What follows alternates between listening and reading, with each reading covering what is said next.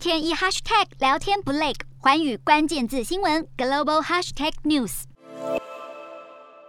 南韩一家咖啡店店内的员工全是银发族。咖啡师李奶奶今年七十岁，不把高龄视为阻碍，依然在工作上表现活跃。每个月不但进账二十七万韩元，约合台币六千多元的薪水，更重要的是体会到了工作的满足成就感。在南韩，有越来越多的老年人口重返就业市场，不仅是为了丰富退休生活，更有维持生计这个重要因素。由于南韩有许多长者没有退休金，只好继续工作来稳定生活品质。南韩政府目前设立了大约一百九十个银发族再就业的扶植机构，帮助想要回到职场的高龄人口找到合适的机会。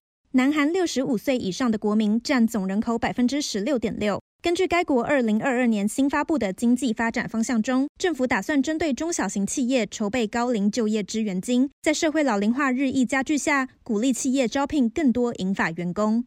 大家好，我是环宇新闻记者涂文君。如果你有聊天障碍、话题匮乏，想要跳脱舒适圈，现在只要追踪环宇关键字新闻 Podcast，就可以体验一场沉浸式的国际新闻响宴。从政治、经济到科技，一百八十秒听得懂的国际趋势，让你一天一 Hashtag 聊天不。